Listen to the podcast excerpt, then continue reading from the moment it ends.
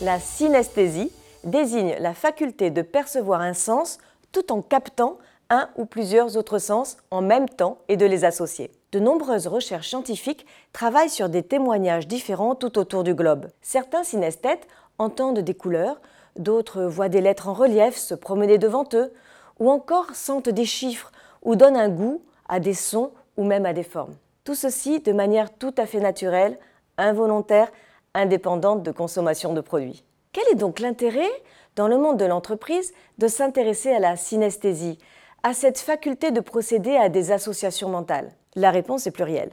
En voici quelques exemples. Dans le monde de l'art, que ce soit littéraire, plastique ou musical, la synesthésie permet de nous éloigner des préjugés et de communiquer différemment sur la force d'une œuvre pour renforcer un message en marketing ou en communication par exemple.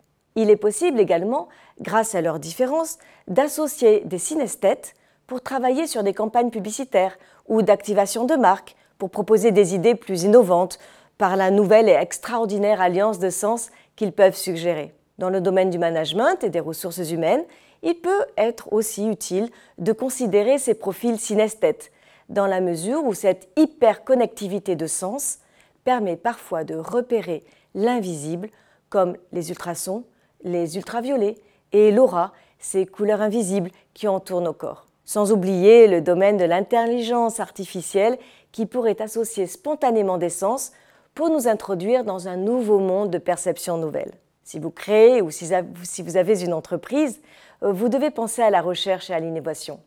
Vous penserez donc aux facultés des synesthètes en travaillant notamment sur l'aspect multisensoriel de vos produits ou de vos services que pourrait offrir cette ingénieuse activation croisée des neurones.